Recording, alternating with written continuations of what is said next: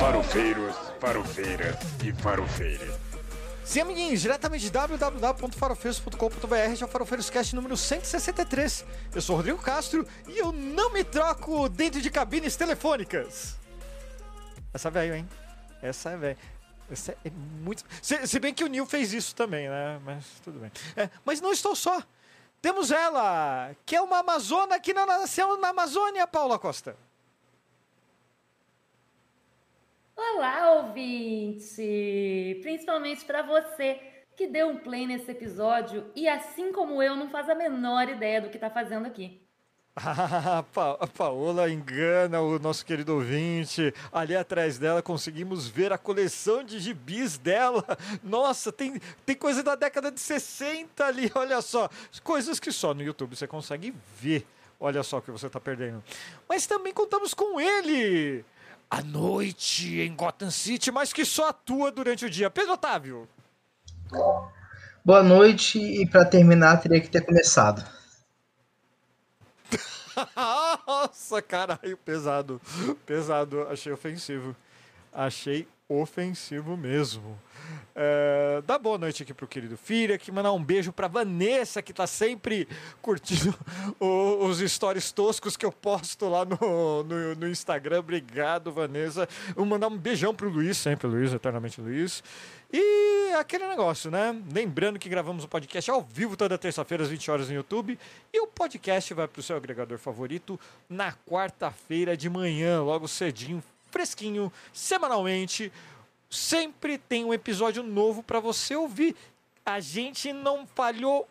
Eh, quer dizer, ano passado a gente falhou uma semana só com episódio novo. Só uma semana que não teve episódio novo. De resto, bicho, vocês tiveram episódio novo toda semana. Então segue lá, curte, compartilha, faz todo aquele Brega Night lá, coisa e tal. Mas antes da gente seguir na nossa pauta, tem aquele momento. Recadinhos do coração com Paula Costa. Tudo bom? Gente, dois recadinhos. O primeiro, que dengue, a vacina da, contra a dengue já começou a ser distribuída pelo Sistema Único de Saúde é, em mais ou menos 512 municípios brasileiros, nos 16 estados onde a gente está tendo o maior número de casos de dengue. E é uma vacina que ela está sendo priorizada para jovens entre 10 e 14 anos que é onde a gente tem o maior número de casos e etc. Então, assim, é, dê uma olhadinha no site do Ministério da Saúde se o teu município está sendo contemplado. Atualmente, os estados, é, a priorização são os estados do norte e do centro-oeste, que é onde a gente está tendo esses alertas né, maiores de casos de dengue. Então, dá uma olhadinha e leve seu adolescente para vacinar. Sim, a vacina é segura, Sim, a vacina foi testada, foi aprovada pela Anvisa. Não, não é um teste no seu filho que está sendo feito, tá bom, gente? Então, leve seu filho para vacinar. E fique de olho, porque à medida que é, as doses foram sendo compradas e forem chegando no Brasil, né? Algumas doses já foram compradas, está esperando chegar. E aí, à medida que elas forem chegando, vai ampliar para outros municípios e gradativamente a gente vai ter uma cobertura, tentativa de uma cobertura vacinal mais ampla nos adolescentes. Aí depois ela começa a variar as idades. Esse é o primeiro recado. E o segundo recado é: como ah, os casos de dengue estão acontecendo porque a gente teve um aumento da população de mosquitos. Olha só. E por que, que a gente teve um aumento da população de mosquitos? Porque mosquito, para se proliferar, para ter filhotes, ele precisa de duas coisas: água e calor. O que está acontecendo no Brasil? Calor excessivo e chuvas abundantes. Então, é, não adianta culpar o governo federal, dizer que é culpa do Lula, que é culpa do PT, que é culpa. Não é culpa de nenhuma das pessoas, é culpa da crise climática. Então, quer culpar alguém? Culpa o agro e culpa as grandes indústrias poluidoras, que elas é que são as culpadas por esse rolê, tá? Mas só tem um jeito da gente se prevenir contra a dengue, que é se prevenindo do mosquito Aedes aegypti. Então, tem duas coisas que a gente pode fazer que a gente mesmo no nosso dia a dia pode fazer. A primeira é sobre acúmulo de água. Então, confere na tua residência. Se você mora em casa, se não tem nada no pátio que fique acumulando água, dá uma olhada nas calhas. É, se você não tem nenhum tipo de material descartável no pátio que está acumulando algo, um balde, um pneu velho, um pedaço de plástico que daqui a pouco acumule água dentro, vaso de planta que fica na rua, se puder colocar uma areia ali no vasinho para não acumular água. Dá uma olhada nas calhas se você mora em casa. Se você mora em condomínio, peça para o seu síndico é, dar uma olhada se não tem nada lá no, na laje que esteja, que esteja acumulando água. Verifique se as caixas d'água estão bem lacradas, estão bem fechadas, né? E denuncie se você vê focos de mosquito. Então, se você conhece uma residência que está acumulando pneu no pátio, é, alguém que daqui a pouco fechou a casa, deixou a piscina lá descoberta, criando mosquito, né, na piscina. Isso é muito comum no litoral, a galera fecha a casa, vai embora e foda-se a piscina. Ela fica lá, né, virando criadora de mosquito. Denuncie para a vigilância sanitária, para a Secretaria de Meio Ambiente do seu município. Tá? Essa, é a primeira, essa é a primeira coisa que a gente consegue fazer. É olhar se a nossa residência não está com acúmulo, para não ser criadouro e fazer essas denúncias. E a segunda coisa que a gente consegue fazer também, né, é, é não ficar marcando muita bobeira com relação ao mosquito. Esse mosquitinho, dito cujo, diferente dos mosquitos que corriqueiramente a gente conhece, ele não ataca durante a noite. Então, assim, sabe aquele mosquitinho chato que você vai dormir e ele fica no teu ouvido de noite? Então, esse não é o Aedes aegypti. O horário de preferência do Aedes aegypti é pela manhã e pelo fim de tarde. Então, tente, dentro da tua residência, é, verificar atrás de cortinas, se não tem. De manhã, acordou de manhã, bate a cortina, dá uma movimentada embaixo da cama, atrás do sofá. Se você puder ter algum repelente em casa, tenha esse repelente em casa, principalmente passar nas crianças. Criança que vai para a escola, é, aí a gente já está ali agora pertinho de recomeçar as aulas em vários lugares. Se você puder ter repelente, passar nas crianças antes de mandá-la para a escola, né? Porque às vezes na escola não tem, acaba não tendo esse cuidado por falta de recurso, principalmente escola pública, né? Falta de recurso, falta de monitor, falta de alguém para ir lá e fazer essa verificação, às vezes falta de recurso para comprar mesmo produtos para é, matar mosquito, né? Repelentes e outras coisas. Então, se puder passar repelentezinho ali na criança, passe é, e verifique sempre na sua residência. Faz essa, essa geral de manhã, assim, movimenta cortinas, né, tá sofá, etc. E fim da tarde a mesma coisa. Quem mora em áreas onde tem muito mosquito, tenta fechar a casa um pouco mais cedo. Então, ali, quando começa a querer se pôr o sol, já fecha a casa, porque esse é o horáriozinho ali entre 5 e meia, 6 horas da tarde, esse mosquitinho também volta a atacar. Então, esses são os meus recadinhos de hoje. Eu só quero fazer alguns adendos, porque hoje eu invadi. Desculpa, viu, Paula? Mas eu invadi literalmente o, os recadinhos do coração da Paola, porque, primeiro, é, quanto a dengue, eu só queria fazer um adendo. Eu, como vocês sabem, sou de Guarulhos, é uma das cidades que tem maior incidência de casos de dengue no país, e a porra do prefeito não faz nada. Enquanto tem locais da cidade que tem caminhão fazendo aquele fumaceiro lá, coisa e tal, tem locais como o meu bairro, por exemplo, que não tem porra nenhuma. Não tem porra nenhuma. Sabe? Então, mais uma vez, lembrando que isso também faz parte de política. Isso também faz parte na hora que você vai votar. Então, vota direito, caralho. Cada história de sempre que a gente vai continuar falando o ano todo e vai ter um monte de episódios eh, disso daí já já, já já. Segunda coisa, eu queria falar um pouco sobre algo que saiu hoje na mídia, uh, sobre a suposta corrupção de um órgão de refugiados ligado à ONU lá na Palestina. Uh, eu uh, a gente está se referindo, eu estou me referindo ao episódio passado, né? Vai servir como um adendo. acontece o seguinte: a, a Globo News tem um monte de jornalista que eu gosto lá. Adoro a Dani Lima, com erro ou sem erro, gosto dela. É, gosto do Guedinho de vez em quando também, sabe? É, eu gosto. Mas o pessoal de manhã é de uma irresponsabilidade moral que assim, eu ligo a TV para passar nervoso. Para passar nervoso. O que eles falaram hoje quanto a esse negócio da suposta corrupção é absorvendo totalmente a narrativa israelense é assustador, é tenebroso. A suspeita de corrupção tem que ser investigado, ponto. Não estou passando pano para ninguém, tem que ser investigado. Alguns países já tiraram o investimento, tudo bem, cada um tá lidando do jeito que acha melhor. Só que deixa eu. de- vou colocar um ponto bem claro, sem hipocrisia e com dados confirmados. Não vai estar aqui no YouTube, mas vai estar no blog os links. Quanto ao dinheiro que é, os Estados Unidos especificamente dá para essa organização. É, no total, no total de doação para a ONU que, os Estados Unidos faz, chega a 12 bilhões de dólares. Dinheiro pra caralho, é bem usado. Que bom que eles estão que eles podem doar 12 bilhões de dólares nisso aí. Agora, só numa medida de ajuda financeira para a guerra de Israel, sabe quantos os Estados Unidos está doando para Israel? 150 bilhões de dólares, bicho. 10 vezes mais num único pacote. Então, assim, quer reclamar, quer que tenha investigação, não estou contestando em nível algum essa informação. Mas se você é jornalista, você tem que ter responsabilidade. E se você vai lá para expor apenas o que o, o press release da de, de, de, ah, organizações israelitas pró-guerra estão postando, pelo amor de Deus, né? Isso não é jornalismo. Isso não é jornalismo.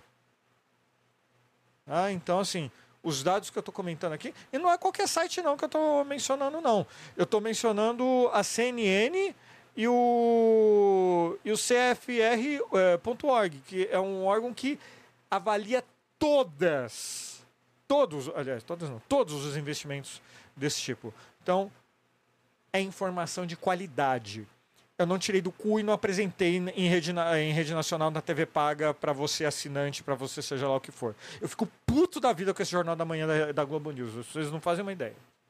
tá? É, e assim, eu descobri isso não é porque eu tenho fontes internacionais, não. Eu usei a porra do Google. Sabe? Jornalista tem que aprender a usar a porra do Google também, pelo visto, né? E editores também, né? Porque vai saber quem que mandou lá. Pode falar, Pedrão. O meu adendo é esse, assim, é, no afã de querer competir com a internet, eles ficam tentando ser o mais rápido possível, velocidade, blá blá blá, causar polêmica, im- impacto.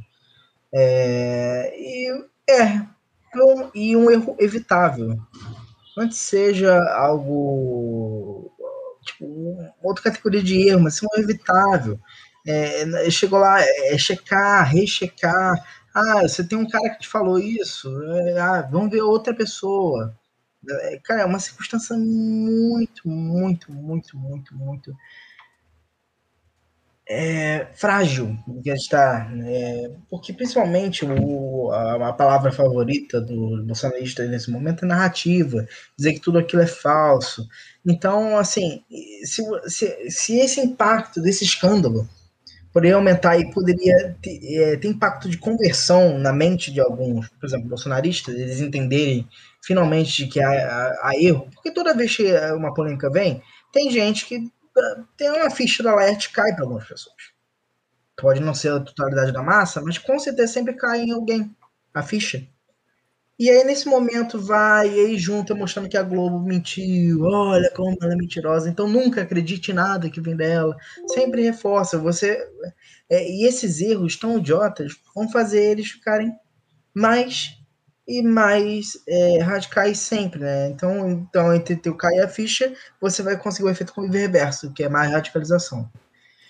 É, Então- um, um outro exemplo que eu queria dar de jornalismo feito nas, nas nádegas, literalmente, né? São nádegas boas. É, eu também vi lá no, naquele rodapézinho lá da, que fica na Globo News, é, igual, igual fica aqui os caracteres aqui embaixo que eu copiei deles, é, tava lá a notícia que empresa de Elon Musk é, fez o primeiro implante humano lá, Neuralink, Neuralink, coisa e tal.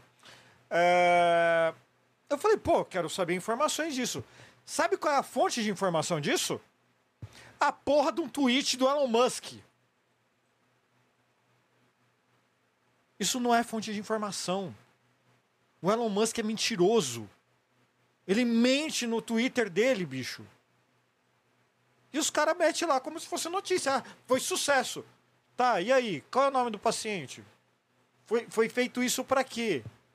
Cadê o médico responsável por isso? É irresponsabilidade. É irresponsabilidade. Eu, desculpa, Pedro, acabei te cortando, mas é que eu tô puto. Não, mas é isso. Então, é, a gente já teve essa conversa alguns episódios atrás. A responsabilidade, principalmente da grande mídia, tem que ser maior do que toda. Tá? O jornalismo não é uma, uma categoria que pode se dar o luxo de errar. Sabe? Existem categorias cruciais que você não pode. Um engenheiro não pode errar, né? Porque errar custa vidas. Um médico não pode errar, né? Isso custa vidas. E o jornalista também não pode errar.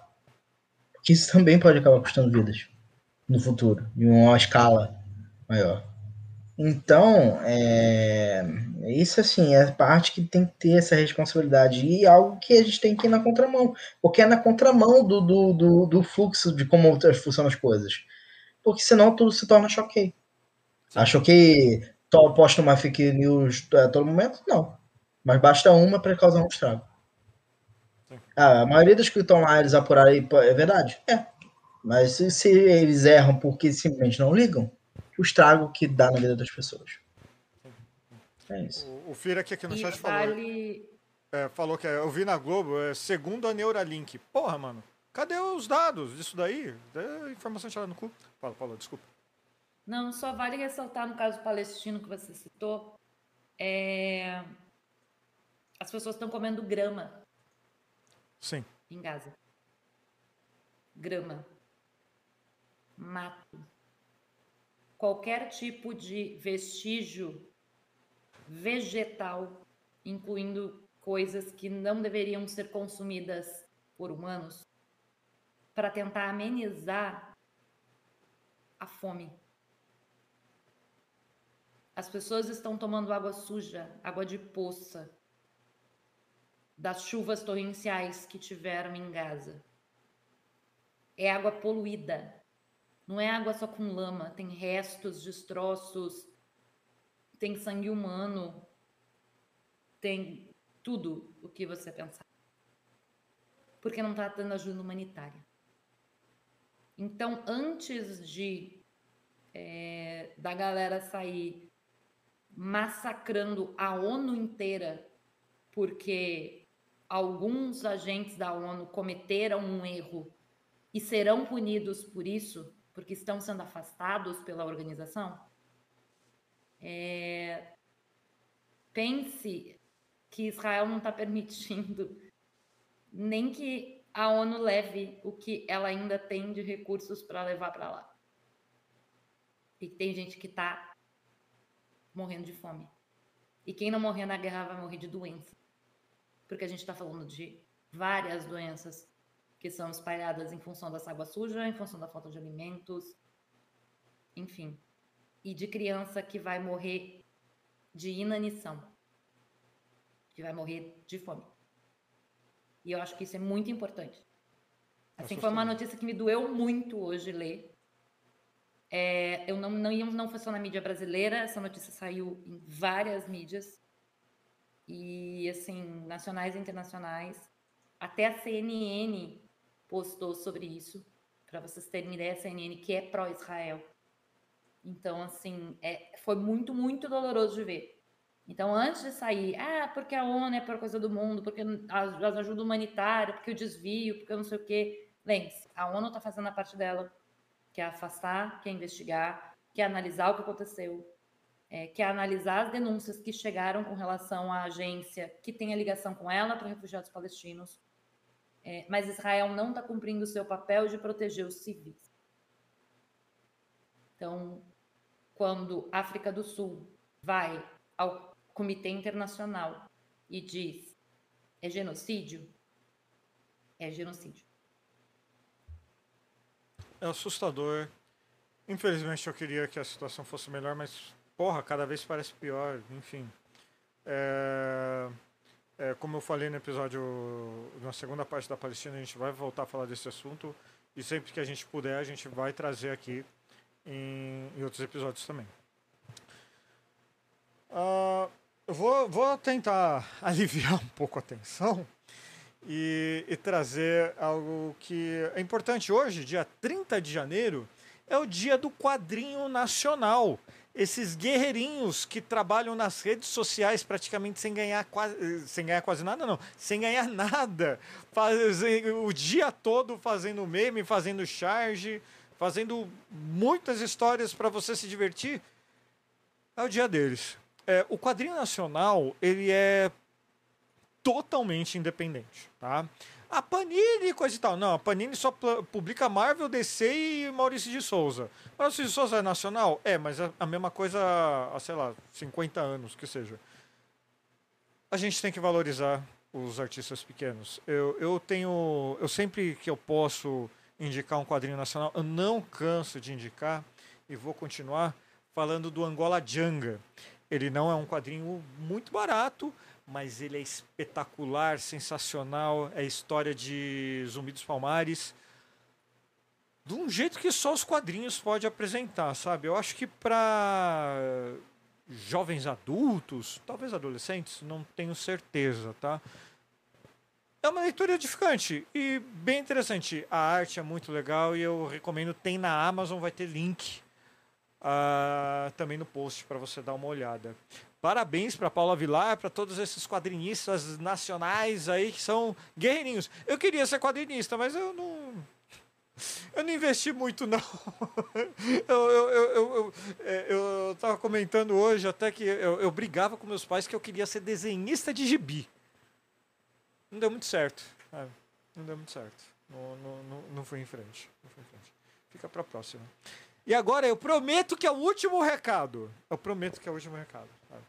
Se der tudo certo, se der tudo certo, semana que vem teremos grandes novidades para você que curte o Farofeiros.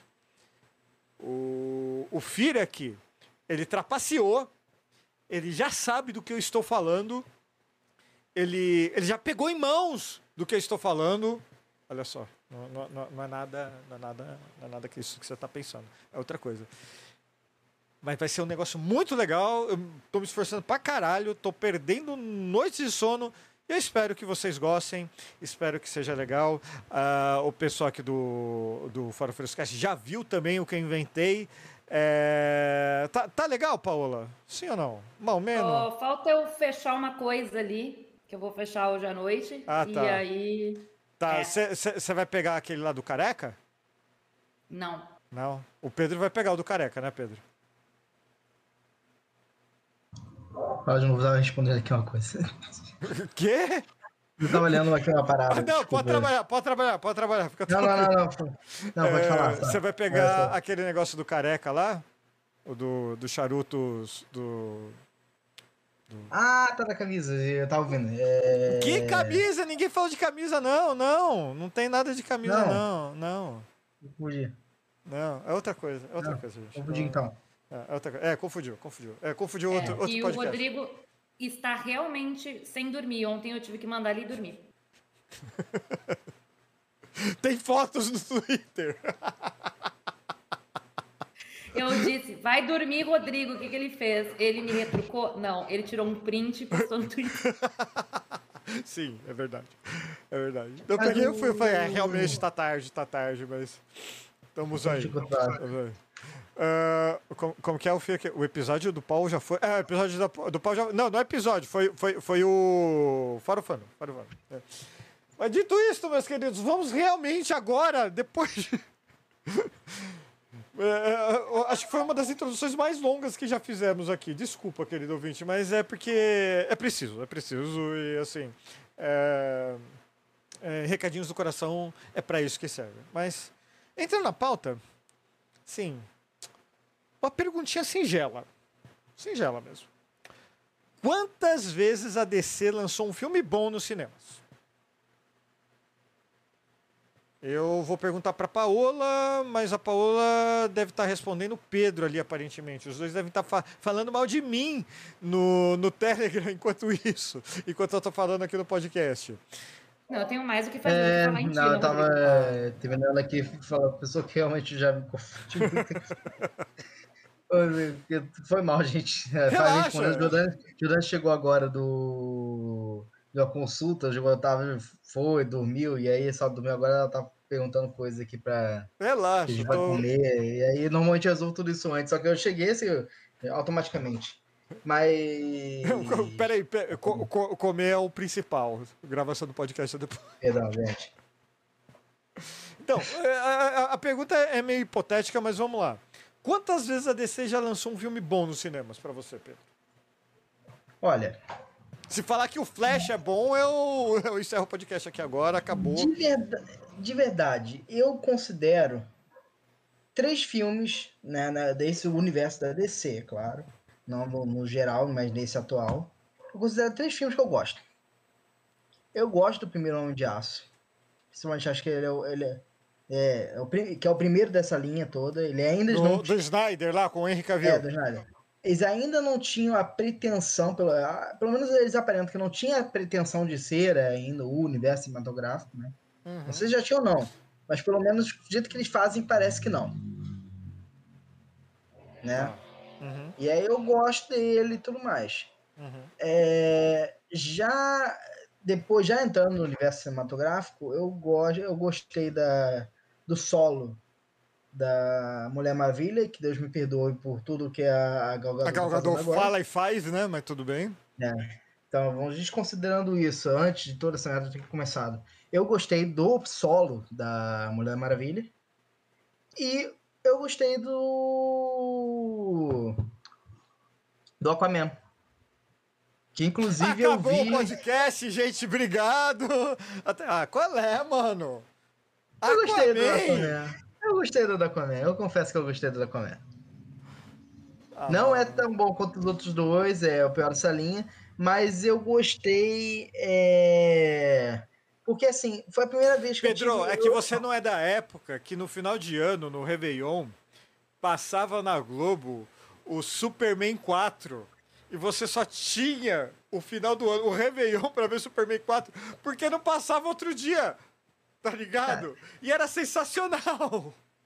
Mas assim, e, e ainda vamos, vamos, vamos falar um pouquinho. Nessa pegada, o, o universo da DC, vamos dizer, todos os heróis que estão lá até então, a exceção do Superman, por assim dizer, todos eles estão nerfados de uma certa forma. O Batman não. o Batman, Explica o que é nerfado, peraí. Explica o que é nerfado, peraí. É, ficou gamer demais aí essa conversa. Ah, é o que acontece. Os heróis, eles são, na, na história que a gente vê, principalmente em todas as adaptações de cinema, eles meio que são. diminuem a força, o impacto dos poderes deles para ser algo mais fácil de ou de transmitir em tela, ou para não ter tantos. eh, gerar tantos problemas de roteiro, por assim dizer. Porque é, a gente tem a ideia, ah, Superman, ele é ultra forte, voa, é ultra velocidade afins. É, em tela a gente vê isso. O super-homem, ele tá lá, né, do jeito que a gente conhece, de uma certa forma. Os outros parece que estão muito mais fracos. Isso foi, foi um grande problema, do, principalmente do Liga da Justiça, que teria sido o grande primeiro filme de unir todo, todo o universo cinematográfico. Porque todos eles estavam numa condição de ultra fracos e só o Superman era forte. Né? Eu tive muito essa sensação. E o Aquaman, ele o filme do Aquaman conserta um pouco, porque no final ele realmente fica forte, é o nível de um é a ideia que os super, os super-heróis, da- pelo menos da Liga da Justiça, eles são deuses. Sim, são, é, são todos deuses mitológicos, né? Tem Hades, Sim. tem Apolo, tem. é, Porra, mano. É como se fossem justamente os deuses do- dos gregos encarnados, né? Peraí, só deixa eu mandar um eles. beijo aqui pro Ananias falando, no, no chat ao vivo falando que fake news, Batman é eterno. Ah, não é, não é. Pode falar, Pedro. E aí, então, é, é, to- todos eles têm- teriam essa, essa capacidade. Eles são realmente é, um, um supra-sumo né, do, da, da, da nata dos heróis daquele universo. E, eles, e eu sinto que todos eles estão tão enfraquecidos, principalmente perante o Superman. Todos são, de uma certa forma, mais fracos que o Superman, mas a depender, a gente vê o Flash conseguir dar um dano no Superman e vice-versa, assim. Mas no fim a gente sente isso. E, e o Liga da Justiça deixou muito esse amargo na boca de que todos eles estavam inutilizados e não tava fazendo porra nenhuma cena até o Superman chegar. E aí, quando chegou, tá Zack tudo certo. Snyder acabou. tem uma visão cinematográfica que, vamos lá, assim, é, eu é, consigo ver trechos que são de alguma coisa bacana, alguma coisa do tipo, mas assim, ele é uma figura totalmente equivocada cine- cinematograficamente falando, pelo amor de Deus. Os filmes deles são, no geral, são ruins. O Snyder Cut é um equívoco da nossa realidade que no- quando todo mundo ascender para outra dimensão, eles vão falar: essa é a dimensão que teve o Snyder Cut. Não deixe eles passar para cá, não. Isso é verdade. Sabe? A É unificação- terrível aquilo. Cara, não, é- e é um surto coletivo, né? Assim, é- o filme foi tão ruim, tá tão ruim, que o cara teve que inventar uma desculpa de que não, não tem um filme de verdade, não é o que foi no cinema, não. E o filme é cheio de problema também ainda. Chega lá cheio de problema, uma coisa lá, um Frankenstein absurdo. Pra melhor, pra melhor cena ainda ser a única cena que foi lá, que é- foi do confronto do, contra o Superman. Porque não, não é mais que do, do Superman, filme né? da Liga da Justiça, eu não, eu não, eu não gosto de simplesmente nada. Não tem. Do Assim, não, é não, tem, não tem um pedaço. Ah, não, a parte do Cyborg. Não, a parte do Cyborg é legal. A parte do Cyborg é legal. Mas assim, porque eu realmente nunca vi o, Cimor, o Cyborg ah, em live action. Ah, me- já me falaram que o Cyborg daquela série lá, o Doom Patrol, é legal, mas eu não assisti a série. Ah, agora eu quero saber a opinião da Paola. Paola, você assistiu Liga da Justiça? Uma bosta, né? Não, você assistiu então. Assisti. Óbvio que assisti. Não, óbvio, sei lá. Eu, eu demorei anos pra assistir. Eu demorei anos pra assistir. Mas Eu assim, assisti no cinema. putz! Nossa senhora. Nossa senhora. Ainda, ainda bem que eu vi no stream. Assisti no cinema, cara. É que da DC, alguns eu assisti no cinema. Hum. É, Batman Begins eu assisti no cinema. Batman Cavaleiro das Trevas eu assisti no cinema. A Liga Não, mas aí Justiça, Cavaleiro das Trevas é cinema. legal. Não, peraí. Você tá. é, a- Cavaleiro das Trevas é muito bom, eu gosto bastante, tá? Bom, Eu admito que, que Batman Cavaleiro das Trevas é meu filme preferido da DC. Ah, mas assim, é isso que eu tô Batendo falando. quase só, só assim, detalhe que dando uma encostada ali tem o Coringa, porque o Coringa ficou muito bom. Gente do céu. Eu eu vou, vou, vou revelar isso aqui. Revelações. Eu não consegui assistir Coringa até hoje. Cara, assiste, é bom. Me dá agonia de ver o. Desculpa, eu, eu, eu gosto daquele ator lá, o. Esqueci o nome dele. O que faz o Joaquim Coringa. Phoenix. Joaquim Phoenix. Eu adoro o Joaquim Phoenix. Só que me, eu vejo ele de Coringa, me dá um troço assim, eu, falo, "Uh, eu saio de perto, não dá pra assistir, não dá. É que o Coringa, é, o filme, ele é muito psicológico, assim. Ele não é um filme. Ele não é um filme é, feito para quem gosta de filme de hominho. Ponto. Ele não é filme feito para quem gosta de filme de hominho. Tipo, Batman Cavaleiro das Trevas. É um filme bom, mas quem gosta de filme de hominho, assiste. Vai fazer uma reclamação que outra, porque, porque Nerdola é chato mesmo. Nerdão. Mas é só porque se for nerdola, porque é chato, vai achar alguma coisa pra encher o saco, reclamar, apesar do filme, sei lá, de, sei lá, 2008, 2009. É, mas Coringa, ele é um filme muito psicológico, assim, muito, muito, muito mesmo. Então, cara, dependendo do como tu tá no dia, não é uma boa assistir. Eu digo que assim, você não tá bem, você não tá num momento muito legal da sua vida, não veja Coringa. Deixa pra assistir Coringa quando você estiver de boa, você estiver bem, entendeu? Porque assim, Daí que vem o verbo coringar, né? É daí é que você entende o que é coringar, exatamente. Você entende perfeitamente o que é coringar e assim, todo o processo do personagem é muito intenso. Você se envolve assistindo o filme e entendendo todo o processo que vai levar aquele homem a ser o coringa. Então, é, é, a pegada que tem aquele filme é, é muito forte, assim. Eu, pelo menos, achei muito forte a pegada do filme Coringa. Gostei muito. Mas saindo disso e respondendo a pergunta do Rodrigo sobre Liga da Justiça, eu achei bem ruim. Tá? Eu fui com bastante expectativa para o cinema, é, porque na época que ele lançou teve muito hype, assim, de nossa, o filme da Liga da Justiça vai juntar os heróis, etc, etc, etc. Teve muito hype. É, na época eu estava num relacionamento que a pessoa gostava muito de DC. É, e aí eu, tipo, mais até do que da Marvel, e aí eu, tipo, ok, vamos no cinema assistir, hype todo. E eu saí do cinema bem frustrada. Assim, eu achei. Eu vou. Sei lá. Eu, parece que apagaram todo mundo para tentar dar um foco muito grande no Super-Homem. Então, é, tipo, era. é primeiro. Um Super-Homem. eu tenho várias informações para dar. Tenho várias informações para dar. Primeiro, o filme da Liga da Justiça era para se chamar A Morte do Superman. Ah, não. Não, tô errado. Não, não, não. É Batman vs Superman que era para ser a morte do Superman. É, não, mas, mas deixa eu falar uma coisa. Você falou que é, todo mundo gosta muito mais da DC do que da Marvel. É um fato. Brasileiro gosta muito mais da DC do que da Marvel. Por quê? A minha geração cresceu assistindo, sabe o quê? Super Amigos, meu irmão. Ah, é boba, é escroto, coisa e tal. Mas era o que tinha de mais legal. Super Powers, os bonequinhos. Bicho, na minha geração era foda pra caralho. A geração do Pedro, o Pedro não vai me deixar mentir aqui, conheceu uma das melhores animações de super-herói até hoje, que é a Liga da Justiça Sem Limites. E Sim. daí vai no cinema, vê uma tralha dessa do Zack Snyder? Porra! Cara, e e, assim, vamos dizer, cinematografica, cinematograficamente, é, é sempre o, o baixão da DC foram o Superman e o Batman, né? Que é sempre que foi tendo filme É o ao longo do fecha, tempo. chefe, né? Não tem jeito. O Superman, na verdade, tinha ficado até um tempo maior. Ele fez mais, mais filmes, mas ele parou um tempinho.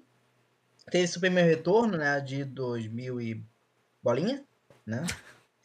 Ninguém se importa, cara, É. porque, era um filme, porque o filme também era ruim. É, porque no final você, o grande coisa do filme era o Lex Luthor é, querendo terreno para fazer especulação imobiliária. Esse era o plano. Sempre. É, É o Doutor capitalismo. Abobrinha. Doutor Abobrinha. Como é que- Doutor Abobrinha do Castelo Ratimbum, que queria o castelo para fazer especulação imobiliária. Ah, tá, Ah, é verdade. É, é, tem razão. O... Então, assim, ele ficou muitos anos e o Batman já tinha dado, pô, por causa do Nolan, tinha pe- pego, assim, é, o Batman Begins e o Cavaleiro das Trevas é sensacional, como como disse. Mas, assim, Eu não sei como o Nolan conseguiu errar do jeito que ele errou no Retorno do Cavaleiro das Trevas. Meu Deus! Meu é, Deus! mas é, é a sanha do- de, de querer fechar uma trilogia, né? Esse é o problema do, do- de Hollywood um, um todo. Mas, vamos dizer que acho que de memória, e Deus me perdoe por estar proferindo essas palavras, né? o, o, para que as pessoas se lembrem disso, então peço desculpa a você, telespectador, mas existiu um, um filme do, do- da Liga da Justiça, assim, do, do- um dos personagens da Liga da Justiça nesse meio tempo, que foi Lanterna Verde. Se vocês lembrarem do querido Lanterna Verde, do nosso querido Ryan Reynolds, O atual ele Deadpool, existiu. né? então a gente só teve um gostinho do que era o filme, do- além desses dois heróis nesse meio tempo, e viu a merda que foi. Não, o Lanterna Verde é Caralho, ruim, Pedro, mano. Lanterna Verde, bicho. Então, cara. Não precisa é- gostar do gibi. Você não precisa. Nunca tenha lido um gibi, dane-se, não precisa saber nada. Você vai ver o filme. É de doer. É de doer. Não está entre os piores que eu já vi, mas é de doer. O, assim, então, é, a gente tinha uma pouca esperança de outros filmes irem, de uma certa forma, é, parece o seguinte, por máximo que todo mundo tivesse contato com super amigos e Liga da Justiça Sem Limites, principalmente Liga da Justiça Sem Limites ajudou a galera a ter uma ideia da gama de heróis, né, que, que você pode ter. Não, mas o Mas negócio não- é que Liga dos, eh, da Justiça Sem Limites é bom pra caramba, cara. Sim. Cada episódio, se você roteirizar bem, dá um filme. Sim, só que o, o, o problema é que nunca. é, A gente não tinha nenhuma esperança de que aquilo fosse virar filme, e, e ainda assim, tinha, é, de- desse, desses que foram, a gente viu o desenho, sim. Mas a maioria das pessoas não conhece pra valer histórias e vilões de to- to- todos os heróis sem ser Batman e Superman. É, o- Não. principalmente o Batman. Batman você, as pessoas conhecem e não. Se eu pedir para o meu pai, por exemplo, um cara que é aleatório que não gosta muito de, de bis, ele consegue numerar pelo menos uns cinco vilões de Batman. Mas assim, ninguém sabia o vilão de Flash. Sabe? Que, Ninguém fora do ciclo normal. E no próprio Liga da Me Justiça. chamou de anormal, é isso. Não, mas é, mas é gente sem, sem estar no meio. A maioria das pessoas não sabe a gama, a gama de vilões do Flash. Ó, do... só deixa eu comentar uma coisa, é puxando o seu assunto, não tô mudando de assunto não. Mas é, por exemplo, o Superman. Todo mundo, o último filho de Krypton. Mas daí tem a prima dele, aí tem o tio dele, aí daí tem uma IA kryptoniana, que é o Brainiac. Aí tem o experimento genético, que é o Apocalipse, que no gibi é um outro ser que não é o Zod, que vem pra Terra pra matar o Superman. Aí tem o Zod. No gibi ainda tem um negócio que o Ananias tá aí no chat, ele vai, ele vai, ele vai ter um treco. Alguém sabe o que é Kendor? Kendor é uma cidade kryptoniana, uma cidade mesmo, toda habitada, coisa e tal, que foi miniaturizada e tá dentro de uma, de uma cuba de vidro dentro da fortaleza do Superman, que o Superman tá procurando uma solução para eles é, crescerem e ficarem no tamanho normal. Enquanto isso, eles ficam lá dentro da fortaleza, dentro da cuba de vidro, todo mundo tem superpoder lá, tá? Tá? E, ah, e outro detalhe, o, o Zod, ele não vem só com os amigos do Gibi. Ele vem com os amigos, agora tem o filho, tem a esposa, é a família toda. E assim, tipo, o último filho, o último filho de Krypton nem é o último filho de Krypton. Então assim, como que você vai explicar essa falta de... E assim, eu, eu, tô, eu tô falando do Superman, mas pelo amor de Deus, não acho que eu vou passar pano pra Marvel, tá? A gente vai ter um episódio xingando a Marvel. Aliás, o episódio de elogio da Marvel, a gente mais xingou a Marvel do que elogiou no Farofando, mas tudo bem. Mas assim, é... eu tenho pra mim, por exemplo, o Superman é um personagem que ele tem uma história atual, na minha opinião. Ele é um refugiado, ele é adotado, é, tem tanta coisa que poderia ser abordada nisso daí. Não, os caras estão preocupados dele estar com o olho vermelho fritando o cérebro do outro. Pode falar, Pedro, desculpa. Não, isso aí. É... E o ponto que queria chegar falando que mesmo o Liga da Justiça Sem Limites tem que lembrar que ele não é. Que ele não é um. Ele não inicia nele mesmo. Na verdade, ele já vem de, da série animada do Super-Homem e também do Batman. Que tinha. Os dois vão. E tem uma série que com início, meio fim, altas temporadas. E aí depois disso vem uma Liga da Justiça. Então sempre os dois são usados pela, pela Warner para começar, né? E depois expandir o universo. E Sim. nessa última do da, do da DC foi a mesma coisa. Só que eu acho que assim, tinha tanta carcada. Essa do Batman vs Super-Homem podia ser uma cartada tão mais longe. Porque a gente tinha, para quem tinha leu Cavaleiro das Trevas, né? Tinha toda uma expectativa de como poderia ser a luta dos dois. E aí tinha referência, a galera tava tipo, é, é isso que vai acontecer e no final, cara.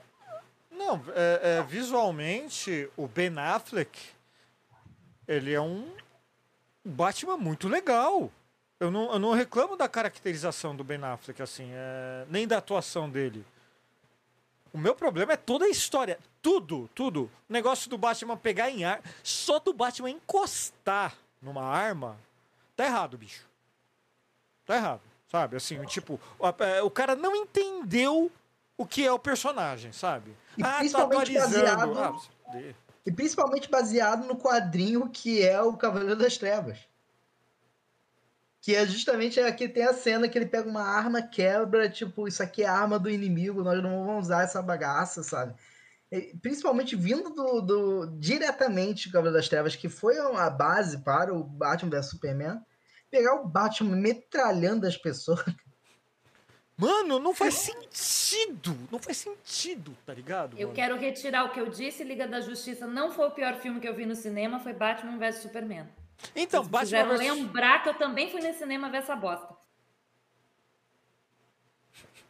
É. Mas em minha defesa, quero dizer que só fui ao cinema ver Batman vs Superman, porque na época, duas ex-alunas minhas que se formaram um ano antes queriam muito me ver e elas só tinham, e elas queriam ir no cinema, tipo a gente sair para comer alguma coisa no cinema.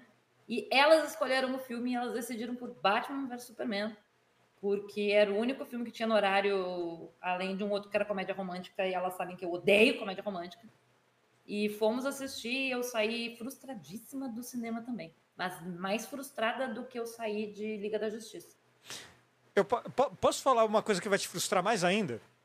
Tem uma declaração do Zack Snyder, que é um negócio que eu até repliquei bastante lá no blog, que é quanto. É que, o- que o, o Zack Snyder queria fazer mais filmes do Batman, né? É, que ele estava querendo colocar que o Batman teria sido violentado sexualmente na prisão.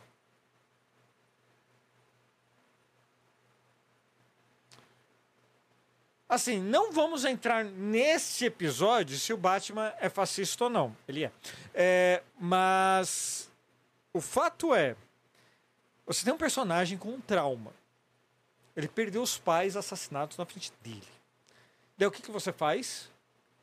Você dá autotrauma para esquecer o trauma original. Argumento tirado do cu? Isso ainda é desenho de criança, galerinha. Ainda é filmezinho que é pra infanto juvenil. Assim, tem. Pego. Você pode até botar para que seja 12 anos pra frente, mas ainda assim é criança para adolescente. Não precisam de outro Coringa. E nem o, e o, e o Coringa tava. O filme tava ali para mostrar com que você pode muito bem ser. fazer uma parada perturbadora se precisar é, de coisas é, ultra perturba, traumas ultra perturbadores, né? Sim. Convenhamos. Ah, mas assim, ah, a gente está reclamando aqui, a gente vai passar por cima daqui dessas reclamações. Depois a gente vai reclamar um pouco mais, mas assim. A novidade é que. Sabe o cara que deu vida ao Guardiões da Galáxia? Guardiões da Galáxia eram personagens assim, jogados na Marvel Comics. Jogados. Ninguém se importava muito. A encarnação dos Guardiões da Galáxia que eu conheci não são nada parecidos com o que a gente viu. Que foi revitalizada no, lá por 2005, 2007, alguma coisa assim. E foi isso que o James Gunn quis trazer para o cinema. O primeiro Guardiões da Galáxia é muito legal. Eu gosto do filme. O segundo já foi meh. O terceiro foi. O Zé adorou. O Zé não tá aqui pra eu xingar ele, mas o Zé adorou. Mas assim, gostei. Mas assim, gostei mais que o 2 É e menos que o 1. Um. É, eu não vi ainda o 3. Esse eu não vi ainda mesmo. mas assim, mesmo. o negócio, o que que é? É que esse cara, o cara que escreveu e dirigiu os filmes do Guardiões da Galáxia, foi pra DC. Ele fez o Esquadrão Suicida, que é o Esquadrão Suicida 2, e também fez o Pacificador. Esse cara não é só mais um diretor. Ele é o presidente da DC Studios, seja lá qual for o nome do, do, do, do, de- do pessoal de filme lá da DC agora. E ele tem um plano ambicioso do caramba.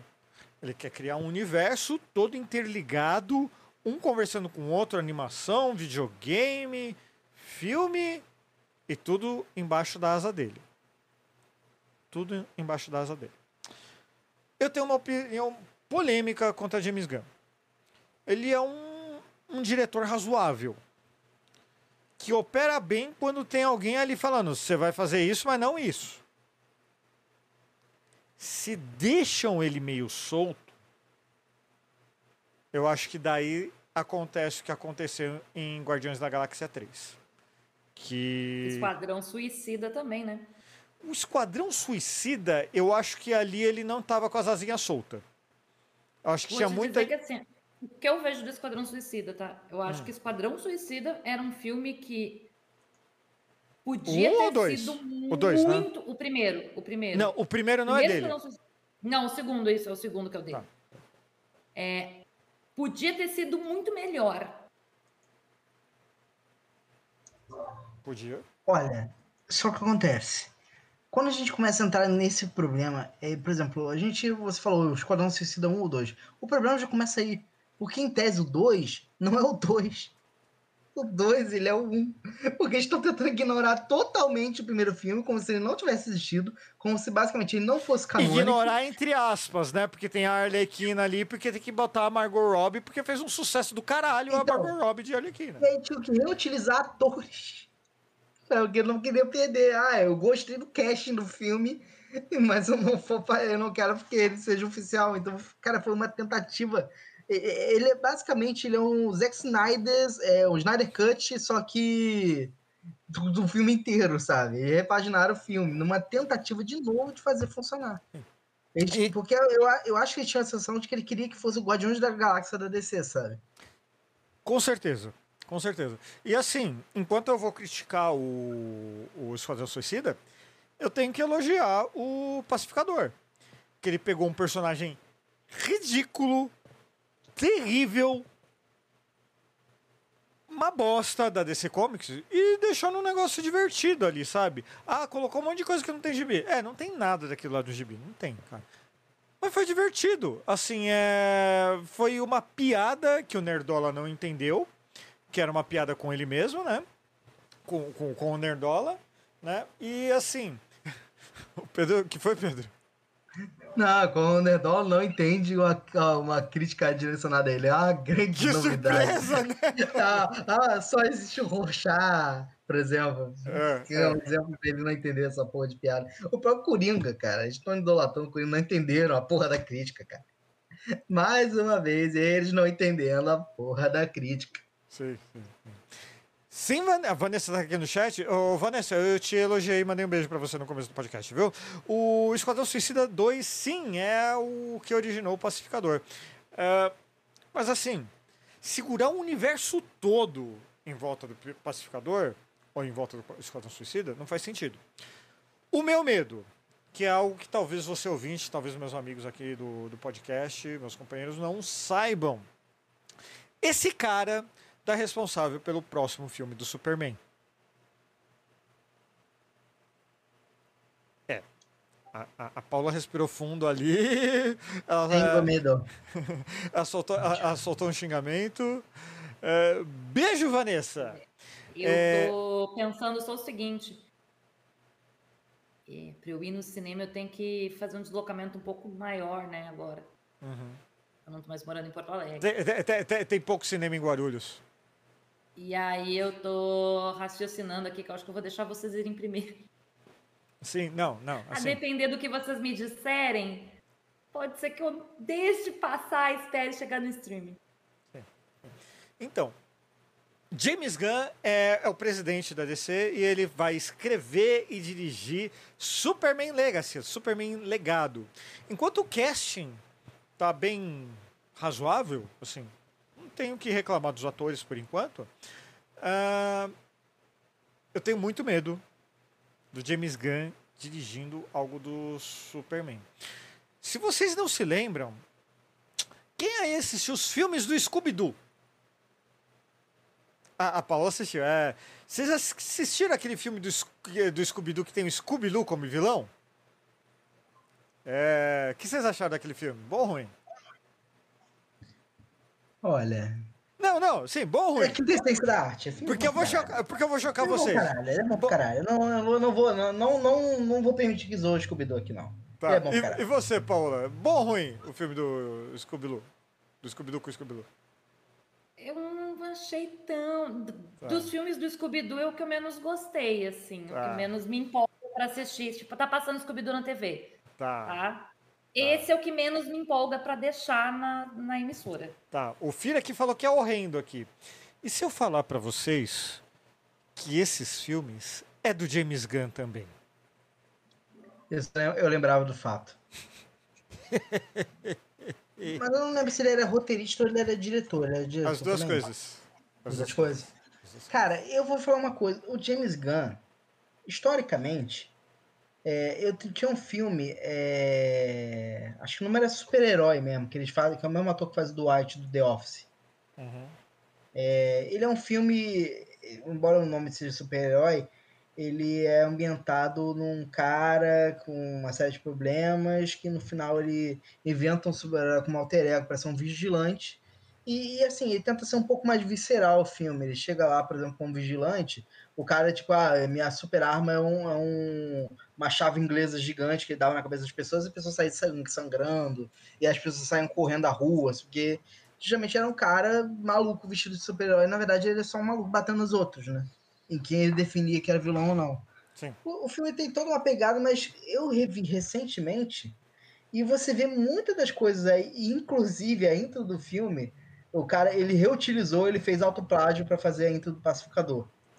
Mas assim, é, o, o, ponto que eu quero chegar é. Peraí, cê, tem... mas assim, você falou de uma coisa importante agora. Sabe uma coisa que o James Gunn é bom pra caralho?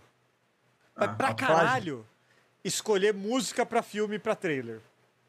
Isso ele é bom pra caralho. A abertura do Pacificador é excelente. É uma das melhores coisas que já tem, que tem no cinema. É?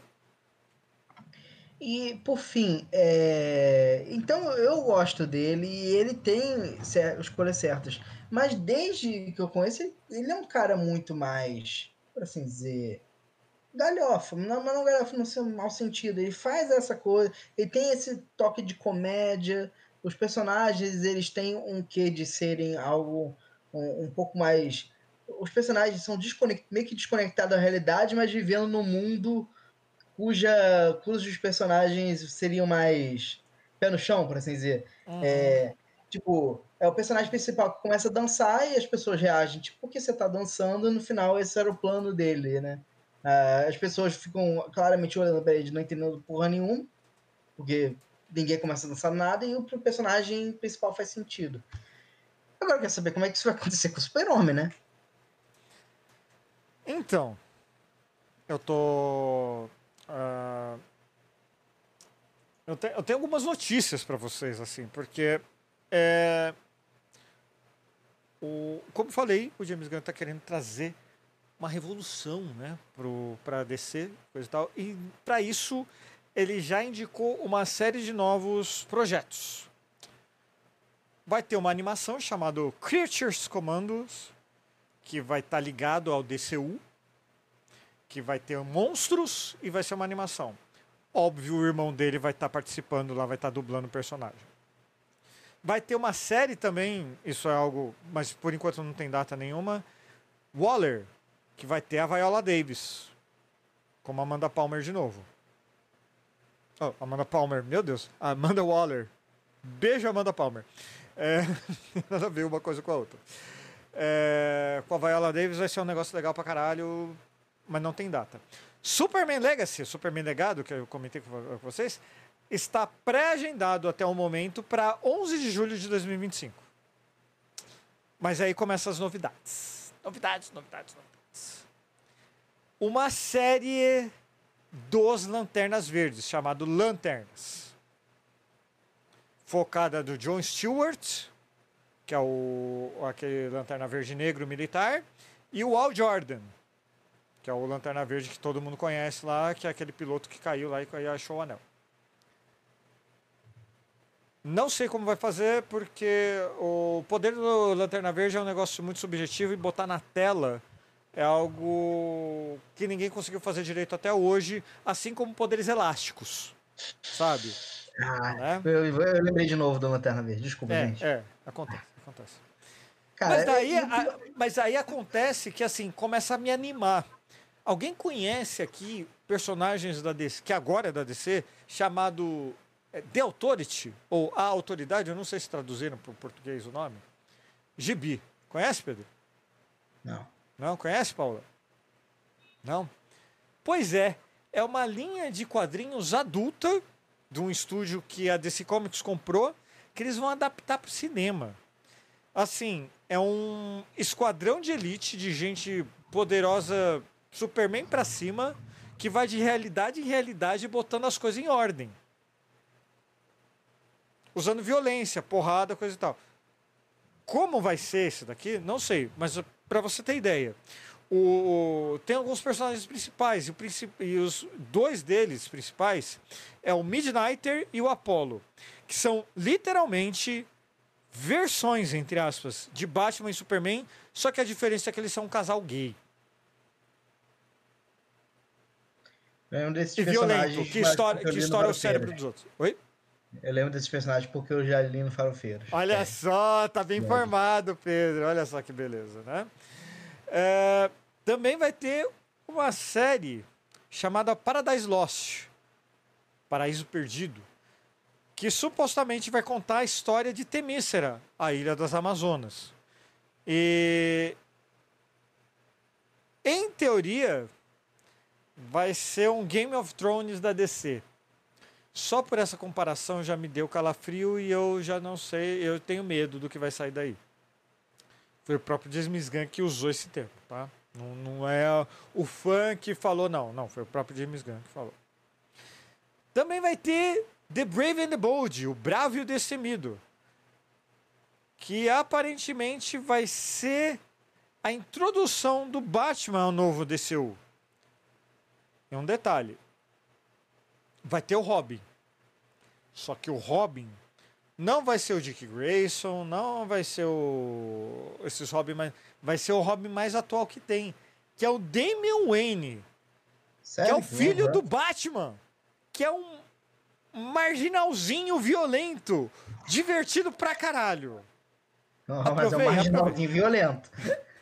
É, é divertido, é divertido. Ele é o melhor Robin? Não, o melhor Robin é o Dick Grayson, que é o Asa Noturna, tá?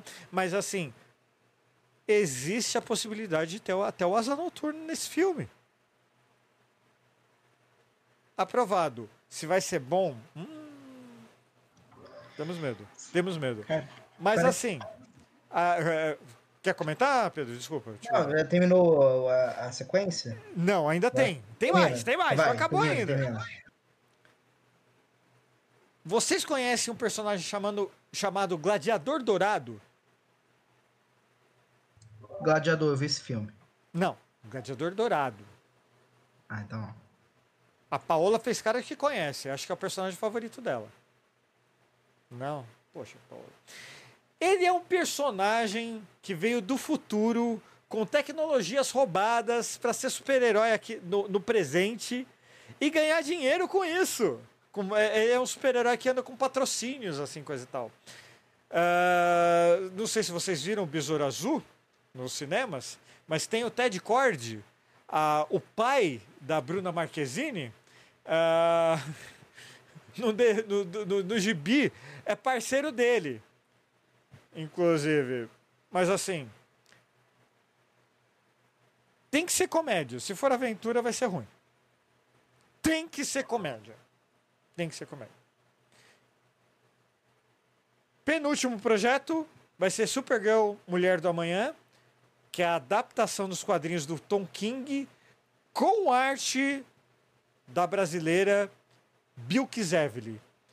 Bicho, isso é obra de arte. Se adaptarem direito, vai ser lindo, vai ser esplendoroso. E por último, finalmente, acabando a sequência aqui, vai ter o filme do Monstro do Topântano, que vai ser terror.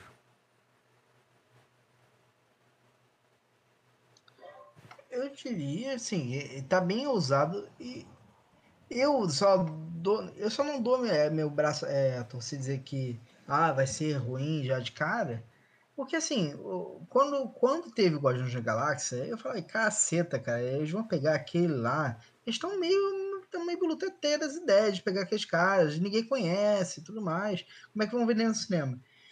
E justamente pelo ninguém conhecer, que a gente que a gente foi surpreendido, né? E, na verdade você tem abre mais pano para ser é, criativo.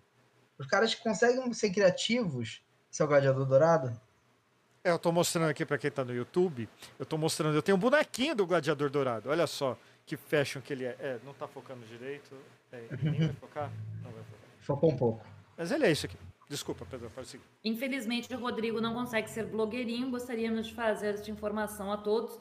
É por isso que a gente, o Ken, não vai para frente com este com o podcast, não vai para frente com o Instagram, porque a gente tem um host que não sabe ser blogueirinho. Desculpa, Pedro Otávio, por atrapalhar a sua fala. Não, não, é assim, o ponto é que com principalmente personagens conhecidos, tem muita chance de ser melhor, porque no final das contas, personagens consolidados como Batman e, e Superman são mais difíceis de adaptar porque tem todo um público.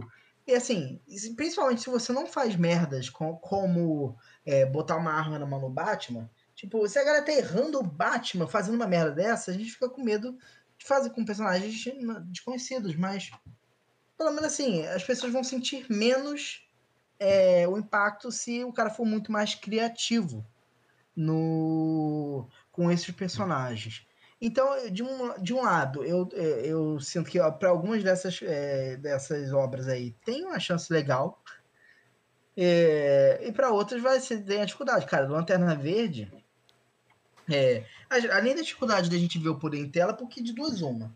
Se a gente for no mais original, o cara ele vai fazendo um um, um anel, né? O, tipo, virar coisas que faço. Por exemplo, ah, a minha criatividade faz dizer que eu faço um caça e lanço um míssil em alguém. Você tem essa forma de fazer o poder do, da lanterna, né? Você ultra imaginação, de repente, ao invés de você atacar o cara, você transforma tipo uma bola de basquete gigante e dá no cara, sabe? Ou pior, você vê o Parallax dar um soco com luz, né? Um gancho Não, de esquerda. Então, assim, tem, tem, tem, tem uma história do, de uma, obviamente, uma realidade alternativa, que um personagem chamado Lobo vira a lanterna verde e, assim, para socar outra pessoa, o que, que ele faz? Ele não imagina um caça. Ele, imagina, ele, ele cria um, uma rola gigante e dá uma rolada gigante no inimigo. Sabe? Assim, é, é um poder assim, ah, é poderoso, coisa e tal, não sei o quê. Mas é uma coisa boba visualmente, tá ligado? É, é, então, e aí você tem a solução do Liga da Justiça Limite, que é o, onde o John Stewart ficou muito famoso, que é. É, porque na época podia, né? Não era o Oak naquela época. Naquela época. É, praticamente nada era woke, né? Se é. fosse hoje, nossa, a choradeira que ia ser é, uma, é absurdo. É. Ia ser um mimimi, blá blá blá. Mas assim, no Liga Justiça Sem Limites, ele é algo assim, ah, é mais raio. Se ele faz uma parede, não vira uma parede de tijolos para defender a parada, vira uma parede de energia. O que é algo um pouco me, melhor de se ver do que o cara ficar criando uma parede de tijolos ainda com os tijolos soltos, como se tivesse ainda recém-fabricado, né? Que o cara faz assim para defender. Não, Entendeu? É... Ah, né? Mas, Mas assim... tem como ser, sem, sem, sem ser totalmente bobo, né? Então, cara, ainda mais que eles vão focar no John Stewart e no Al Jordan, assim, uh, eu acho que eles vão, vão botar uma história tipo de detetive e só que, uh, assim, querendo ou não, a tropa de Lanternas Verdes é, é uma polícia espacial. E eu acho que eles vão botar eles assim pra, pra ser polícia espacial. Pra ir rodando e Parado, polícia, eu sou um. Eu tenho um anel verde. Sabe? Coisas desse tipo. É. é bobo mesmo, não tem jeito. Vai, vai, como que. Não tem como deixar o Lanterna Verde adulto, sabe? E. Aliás, só. É, é, adiantando aqui um pouquinho. É, é, é um negócio que eu queria trazer. A gente já volta no assunto.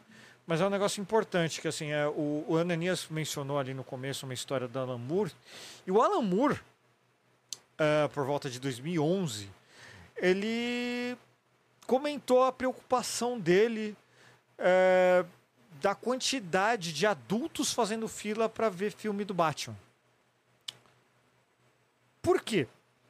A preocupação dele é que esse tipo de infantilização do desejo de por de poder por tempos e realidades mais simples, assim, sabe? Que tá, você resolve as coisas na porrada mesmo. São muitas vezes precursor de um negócio que a gente conhece como fascismo. E como falar que Alan Moore está errado? Né? Agora eu abro aspas aqui. Eu realmente não achei que super-heróis fossem para adultos. Eu acho que foi um mal entendido que surgiu na década de 1980, ao qual, ao qual devo atribuir uma parte considerável da culpa, embora não tenha sido intencional. Quando surgiram obras como Watchmen, quando surgiram obras como Watchmen, havia um monte de manchetes dizendo: os quadrinhos cresceram. Mas eles não cresceram. É esse o negócio. Então, assim, é... e é um dos problemas do Nerdola. Eu consigo ver um filme de super-herói, como vi Marvels, as Marvels, né? Que é, é o, post que, sem brincadeira, bicho, tem gente xingando até hoje no Facebook o, a postagem que a gente fez falando do. Uh, que as Marvels é legal. As pessoas não entendem que os filmes têm diferentes públicos, têm diferentes faixas etárias e assim. Os caras surtam quando não é para ele, quando não é mulher seminua dando soco e tendo explosão. Mulher seminua com uma saia que quando ela dá soco, a saia sobe e mostra a polpa da bunda. Fique claro que tem esse detalhe. Importante. Importante. Porque assim, a, a Mulher Maravilha, por mais que a gente ache interessante a personagem, ela vai bater nos caras de maiô, bicho. Ela é uma guerreira que cuja armadura deixa exposta o peito as coxas, que é grandes veias que tem lá que podem te matar de uma vez só. E melhor ainda, lutando de salto alto. É assim, são, são coisas desse tipo. Tem uma versão da Mulher Maravilha, para quem conhece quadrinhos aí dos Novos 52, que deixaram que assim, na minha opinião, eles tiraram um pouco de poder da Mulher Maravilha, mas eles deixaram ela um pouco mais real. A principal mudança, ela usa calça. E o Nerdola não gostou da personagem porque ela começou a usar calça, bicho. Como? Não, assim, e olha só, querendo ou não, o da DC, a Mulher Maravilha, a gente sabe que Mulher Maravilha ainda pode ser pior, e foi, né? Ela já foi muito mais maior, e muito mais maior visto bandeira, a bandeira dos Estados Unidos. Já foi pior tava um pouco melhor, tava um pouco mais armadura, mas ainda assim, é, pô, cara, é um guerreiro. E literalmente no entorno dela tinha vários guerreiros também vestidos de armadura. O dela, pô, tá, tá lá, mini saia. É, e é uma, é uma coisa, a gente tem que. É, ficou, vira um Frankenstein quando a gente tem a ideia de que muitos dos heróis são infantis e ainda assim o público, no geral, é infanto-juvenil, eles querem pegar um público mais jovem e não o velho, 40, 50 anos. Aí é que tá. Aí assim, assim, mas eu vou cortar com você, você com gosto, porque assim, quem compra gibi é criança ou é adulto? Hoje é adulto. Exatamente. Por quê? É, eu tava conversando com, com um colega meu, o Rod, ele me mandou um print do site oficial da Panini. Tem um encadernado chamado Omnibus, que está à venda lá, que eu tô querendo comprar, que eu, que eu gostaria de comprar, eu não quero mais comprar. É, do X-Táticos, X-Tactics, que é, é, em inglês. Em português ficou uma bosta o nome. Sabe quanto tá a porra do gibi? 464 reais. Sabe quanto eu vou comprar isso? Exatamente. Nunca. Nunca. Vale mais a pena você ir no Mercado Livre e comprar as edições todas soltas, assim. Porque, bicho. Quem que compra. Assim, é, quando eu era jovem, quando eu, quando eu consumia efetivamente o conteúdo do super-herói, eu. Tinha dia que eu ficava sem tomar lanche. Ou, mais, mais dias às vezes. É, porque eu não tomava lanche mesmo assim. Daí, sei lá, com três, com, com três, quatro reais, eu ia na banca de jornal, eu comprava um gibi. Eu comprava um gibi baratinho. Hoje, se você for na banca, você não vai comprar um gibi por menos de 20 reais.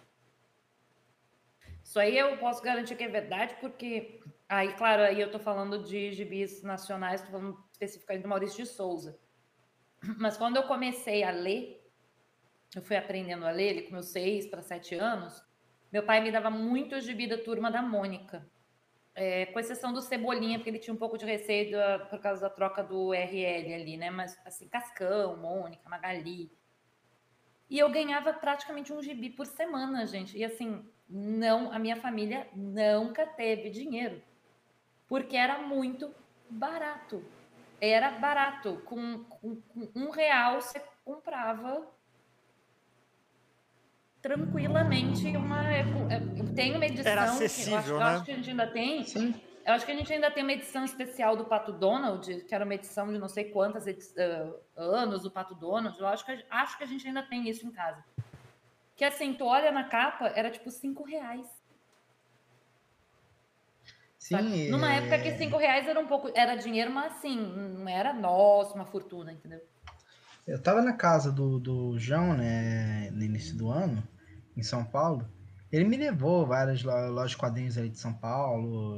E ele sai e tá, tá comprando, porque além dele compulsionário, ele gosta muito e tá lendo de novo, né? Voltou a ler. Mas assim. é, Você foi brincando. Você, ah, ele foi bom juntando os 10 quadrinhos. Eu, cara, você vai dividir, né? Ele, ah, é claro que eu vou, porque eu falei, pô, porque 10 quadrinhos juntos já somou mil sabe? E assim, 10 quadrinhos somaram mil reais. 10 quadrinhos somaram mil reais? É, porque justamente ele foi pegando essas versões que são cada Ah, vez o mais de aí. Tinha um ônibus, só que assim, ele foi pegando essa visão, ah, quanto é esse aqui? É 180, ah, esse aqui é 120, ah, esse daqui, ah, tá 90. Sabe? E, e aí ele foi juntando isso aí, quando deu, deu, e deu meu. Ó, pra vocês terem ideia, no, no- no, Natal eu comprei um gibi pra dar de presente. Ah, eu comprei a versão americana na, na Amazon mesmo. Tava um pouco mais caro que a versão nacional. Só que eu sei que o acabamento do- da edição americana é muito melhor. Deixa eu ver se tá, tá por aqui. Não, não tá por aqui. Mas assim, eu comprei a versão americana porque a versão nacional é cara pra caramba, qualidade duvidosa e assim, acabou essa história de que gibi é pra criança ou adolescente. Criança adolescente não tem dinheiro, não tem 80 pau pra comprar um gibi. Porra! Sabe? E assim, então o público que tá indo no cinema não conheceu o Batman nos quadrinhos, como muita gente da nossa geração. Não conheceu ah, os Super Amigos no programa infantil da Rede Globo todo dia de manhã. Não conheceu a Liga da Justiça Sem Limites no SBT todo dia de manhã. É o adulto que está alimentando isso. E o adulto, ele tem essa ligação, é, ele tem esse negócio que o Alan Moore foi cirúrgico, te falou. O cara tá procurando uma realidade mais simples. E quando tem qualquer coisa que não é essa realidade simples que ele está acostumado, o que, que ele faz? Vai lá no Facebook reclamar, vai lá xingar. Da Marvels. Da, as Marvels lá que só tem mulher lá, e meu Deus do céu, woke, cultura woke. Né? Gente, sério, eu fui obrigada a ir lá. Eu vou contar rapidamente para vocês várias postagens que o, o Rodrigo ele tem um talento. É, não, de verdade, o Rodrigo ele tem um talento para na escrita dele sobre quadrinhos falar com um público, falar de política dentro dessa escrita para um público não politizado. Tá? Para aquela galera que está no meio. Porque assim, Brasil tem uma galera que é politizada, mas não é a maioria.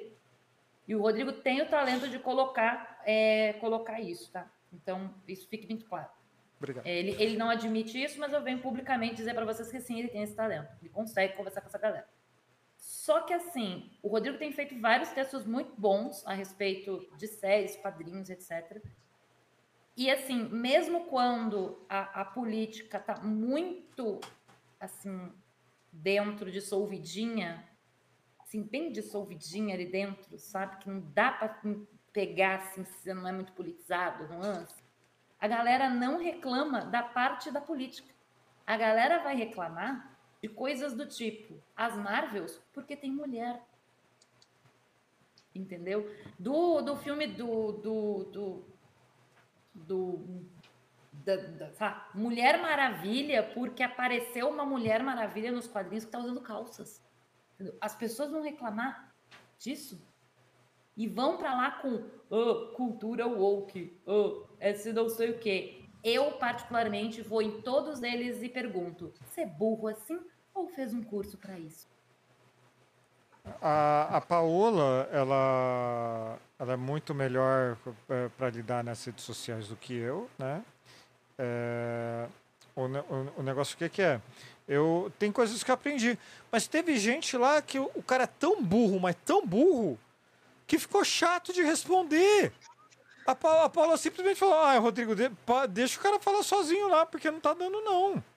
Não tá dando, não. O cara é burro de doer. É burro de doer.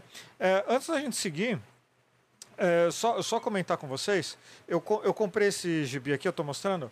É o Superman Son of Kal-El, que é o, o filho do Superman, né? É, o, o filho do, do Clark Kent, né? O Jonathan Kent, crescidinho aqui.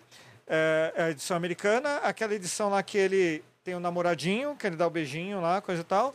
É edição americana. Por quê? Eu tô mostrando a capa aqui, só que ele tem uma contra. Ele é uma contracapa. Então, eu tô mostrando a capa original aqui, e daí tem uma capa dura lindíssima. Olha só que beleza. Isso tá um pouco mais caro que a versão nacional. E bom, eu- eu- eu- dá para entender o inglês, não é nada muito complicado, é nada que um dicionarinho, mesmo online, não resolva. Bicho, sai mais em conta no final. É, mas isso aqui, segundo os nerdolas que respondem lá no Farofeiros, é cultura woke. Pode falar, Pedrão. Não, eu falo de cultura o que é justamente isso. É, é, é o. Sabe o pior? É, o, o ner- não é que o, o Nerdola ele consumia um material menos denso. Não é como se ele consumisse, quando ele via o Liga da Justiça Limites ou coisa parecida, não é como se, como se ele consumisse algo que não, não, não era aprofundado, ou não tinha temática, ou não tinha crítica. Ele só era criança e muitas vezes não entendia a totalidade da crítica. Um exemplo simples é quando a gente vê o Shrek criancinha e quando ele vê lá o, a- o castelo Lord Farquaad, ele faz a piada, ah, que é bem grande, né? Será que ele quer compensar alguma coisa? As crianças riem automaticamente, ah, é porque ele é baixinho. E os adultos, ah, porque ele tem pau pequeno. E aí, é, é- é assim, é- é quando crianças não enxergam a totalidade daquela, daquela crítica ou daquela piada. E aí, quando eles viam Super Choque, seja o que for, Cara, não, pelo visto, não entendiam a totalidade da crítica. Cara, do- Jovens Titãs, o do- desenho, cara, de 2000 e bolinha. É, tem a cena que chega a Estelar, que ela é uma alienígena de outro planeta, e ela, fala, ela tem uma conversa com o Cyborg, ela falando, ah, você, você sabe como é, assim, eu, eu estar no planeta, eu sou discriminado só porque eu tenho uma característica física diferente, e aí ele responde que sim, e as crianças falam, ah, é porque ele é um, um robô. Ele, não, é porque ele é negro. E isso tava lá na, na obra. E aí eles só não simplesmente eles não eram capazes na época de, de desse discernimento e ficar velho e acho que de repente o quadrinho começou a ter crítica. De repente hoje o quadrinho começou a ter crítica. Enquanto existe quadrinhos bem antigos como Deus ama o Homem Mata do X-Men, já batendo nessa tecla há muito tempo. E o próprio X-Men é um grande exemplo disso, né? É, pô, na, nos filmes de 2001 vai, é, tem toda a. a né, o, no filme mesmo, tem a questão do Homem de Gelo, toda a cena dele, é, da questão dele fato de ser um mutante, os pais falando, ah, mas você não pode mudar isso, ou tipo.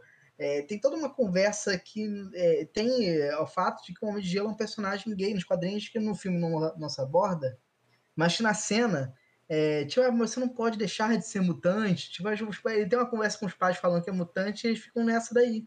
Então, toda uma densidade de cena que na época eles não são idiotas, não tinham capacidade de discernimento porque eram novos, e hoje com capacidade crítica são burros de achar que, ah, não, isso de repente surgiu agora, essa coisa de woke, essa coisa de crítica social é, é de hoje, sabe? É, tem tem, tem um- um- uma coisa que eu esqueci de comentar é que entre os é, assim o, o James Gunn ele não está jogando fora algumas coisas que deram muito dinheiro.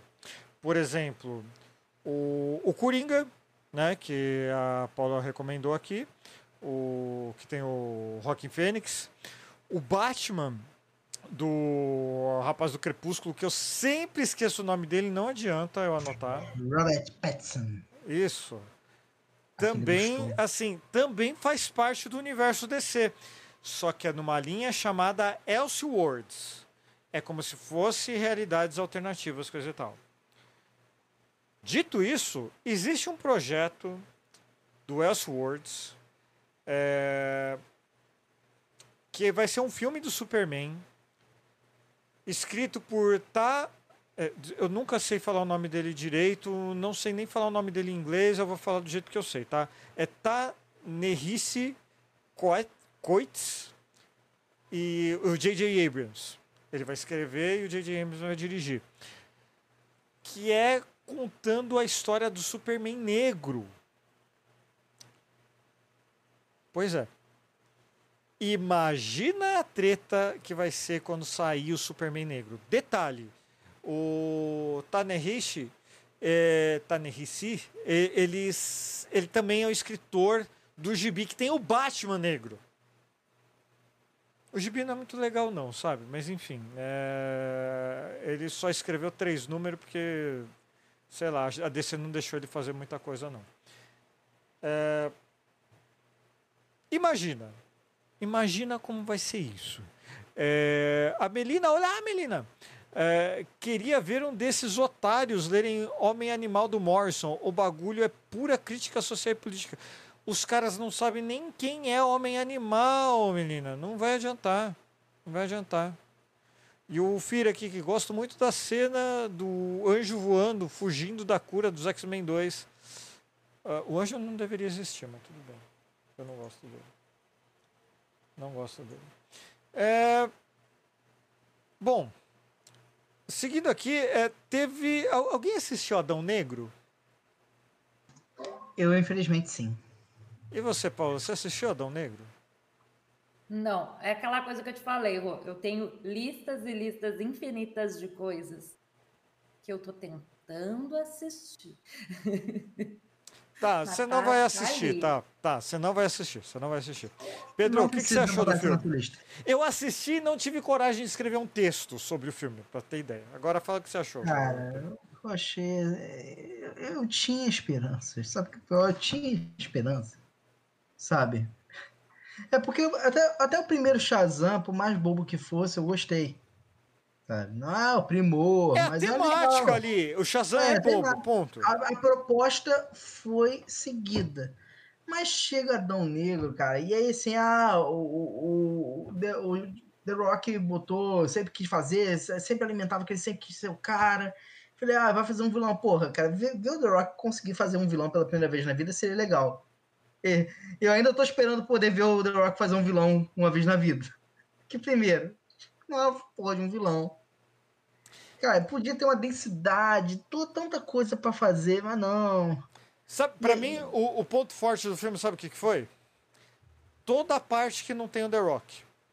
A parte da sociedade da justiça ali, eu falei, olha que legal, um monte de personagens que a gente nunca vai ver eles em live action de novo. E pronto. É, e, e eu fiquei feliz, Sebastião. Eu falei, ah, tô sendo agraciado com, com, com esses personagens, mas ainda assim, Tipo, cara, eu tava na esperança, e não, e aí virou o clichêzão, foi ficando pior, e aí foi piorando, cara, dava. Deu, assim, no final o filme que deu ódio, porque dá um ódio, porque o filme ele tinha potencial. É, e aí virou Será? bola de piadinha. Será que tinha potencial? A gente tá falando de The Rock, cara. Será que tinha potencial com The Rock? Cara, cara? Ele tinha chance de se pro, de provar que podia, sabe? E eu acho que um dia talvez ele possa, mas, cara, parece que ele não quer. Parece que tem que ser aquilo, tinha que ser piada. E aí, ah, é, é, tem uma coisa do gaveta do. Tem que ter piada dele. porque ele não sabe atuar, cara. Senão ele não então, vai fazer. Parece que ele seguiu a piada do gaveta. Que o Gaveta, é, do Gaveta Filmes, né, canal do YouTube, ele tem um super-herói que ele faz, que é o Capitão Foda-se que é simplesmente um cara vulnerável e tudo mais, que tipo, não precisa fazer nada, só só forte e vulnerável, ele só vai reto assim em pé e vai trombando com os inimigos, derrotando todo mundo. Ah, é uma parede, Bloom, ela atravessa. E realmente ele voa. Assim. é, ele voa, ele só fica em pé, assim, ele vai reto. Ah, tem uma porta do lado, ele atravessa a parede, foda-se. Sabe? Ah, Como se não tivesse portas na, na época dele, né? Tipo, ele só atravessa a parede e foda-se. E continua essa piada até o fim do filme, cara. Só, só não é pior do que a piada dos bodes do Taika Waititi no, no Thor Love and Thunder. Que, ah, eu ri a primeira vez da piada no, do Outro bode, filme mas, ruim, né, mano? Puta que mas pariu. na né? 25 vez eu já tava falando, cara, não precisava disso. Né? E, aí- e é a mesma coisa, cara. Então, assim, aquela sensação de potencial desperdiçado é tão triste. Mas não é isso em todo o filme, praticamente, cara? Porque assim, enquanto a gente não gosta de determinado personagem ali, tem gente que, pô, é fascinante. Pô, o Dr. Fate lá, o Dr. Destino lá, que é o Pierce Brosnan que, que, que interpreta. Mano, o personagem tá legal pra caramba. Tá legal, tá muito Tá. bem a caracterização, a tua- tá tudo legal. Só que, porra, é um filme do Adão Negro, porque tem o The Rock. Foda-se o The Rock. Pode falar, Pedro. Não, e é isso, porque os personagens, o que você falou, o deles, até lá, eles estão legais. O Gavião Negro tá legal, tá tudo legal. Tá. Tá, tá, tá redondinho eles lá. Mas no final vira aquela coisa, aí eles têm que brigar com ele, e aí vai, e aí outro vilão, e aí fica aquela coisa. E no final existe um vilão que ele tem que derrotar, e ele É vira o vilão do herói. vilão. E no final o The Rock, ah, não, ele fala, eu sou um vilão, não sou um herói. E assim, vai interagindo com um herói, com uma criancinha do lado. Meu, cara, vai, vai. E tem que ser um amontoado de clichê, poderia ser. Não, mas ó, agora sim. Temos algumas notícias quentinhas aqui pra vocês. Primeiro, o crítico de cinema brasileiro Rodrigo Salem assistiu Aquaman 2. Eu não assisti, não vou assistir, não recomendo assistir. Ele falou que a parte boa de Aquaman 2 é que ele é o fim de um erro que não vai voltar. É, é importante dizer, como que é o nome do ator mesmo que faz o, o Aquaman? Jason Momoa. Jason Momoa. Ele está sendo cotado Um gostoso. gostoso, aí a gente não pode negar, assim, tipo, eu, po- eu posso criticar tudo dele, mas que ele é gostoso, não dá pra falar que ele não é, né? Assim, é complicado, é complicado. Fazer o quê? Fazer o quê? É, tá sendo cotado pra ser um personagem que ele é a cara, que é o tal do lobo. Mas eu duvido que ele volte a fazer person- eh, alguma coisa de super-herói assim. Cara, o lobo é a cara dele. Não, Se ele ele, é volta para um universo cinematográfico como um lobo, é, tem, tem, tem chance de dar certo. Sei Cara, lá. tem chance de dar certo. Não E- sei, cara. Depois das cenas pós-créditos do Flash, que é ele caindo na poça d'água bêbado, eu desisti de tudo. É, não Cara, assista Flash também. Não, não, Flash é outro que, assim, é- é- além de ser potencial desperdiçado, cara. Não, não, não. Porque- Ali não tem potencial desperdiçado. Ali, ali é tudo ruim, Ah, Pedro. Flashpoint é, mane- é bom demais, cara. Se fosse uma obra baseada em Flashpoint, podia ser. Eu gosto de Flashpoint. Eu gosto de Flashpoint, me julga, mas eu Não gosto de tem Flashpoint. jeito de Flashpoint ser tra- ter- uma adaptação boa pro cinema, cara. Não tem jeito. Você pode gostar do gibi, não vou contestar. Mas trazer aquilo lá pro quadrinho, bicho, é tudo um erro ali, cara. É tudo. Cara, o que. O, imagina a quantidade de dinheiro que deram pro Michael, Michael Keaton é, aceitar passar aquele mico. Sabe? E o pior é que na, é, é, é, é isso a sensação. Porque o filme vai, vai, vai escalonando, tem problemas no filme que vão além do próprio filme, né? Tem problema com a porra daquele ator. E o pior, eu gostava da Zamília, cara. Até descobri que ele é um babaca de marca maior. Ah, Coitado do Havaí. E aí, então, ele chega agora e, e- e faz o filme. Já, já, parece que eles, quando toda a merda aconteceu, tipo, já era tarde demais pra mudar o Zamília, então eles falaram, foda-se, só entrega esse filme como tá. É, foi entregue sem, sem renderização, cara. Eles nem renderizaram Bicho, bicho, nem se tivesse a, a- a maior renderização que existe no mundo, aquele filme ia ser bom. Não tem jeito. Mas continuando aqui nas aí- notícias. Pera aí que tem bastante notícia. Agora, o amado pelos fãs da DC, aquela pessoa incrível, idolatrada, o Snyder Cut em pessoa. Ele deu uma declaração excelente aqui essa semana. Essa semana não, semana passada. Que Star Wars precisa dele. Precisa tanto dele que ele lançou Star Wars ruim na Netflix. Não assista. É terrível. É ruim demais. É ruim demais. Não existe. Não, não, ass- não assista. A Paula, você assistiu? O Moon. qualquer coisa. Eu preciso Star Wars é esse, no. Netflix? Não assista, né, Eu Paulo? sei que ele tá falando, é um, é um filme. É um filme. Como que é o nome? É, é, eu, eu, eu, eu apaguei tanto da minha mente que eu até esqueci. É, é Snyder Moon. Moon o quê? Ah, acho que eu Rebel sei. Moon. Rebel Moon. Isso, Rebel Moon. é muito ruim, É gente. muito ruim. É assim, ima- imagina assim, Star Wars feito por Zack Snyder. É, é ruim desse jeito. Cara, é, é- não, eu defesa- comecei e não terminei esse filme, cara. não, não termine, não termine. Em minha defesa, eu assisti porque eu fui o quê? Ouvi o Rodrigo. Porque o Rodrigo disse pra mim o quê? Ah, vai assistir um filme. Eu tava num dia meio merda. Daí o Rodrigo, não, vai assistir um filmezinho ruim. Vai desopilar. Aí eu fiz o quê? Fui assistir esse filme.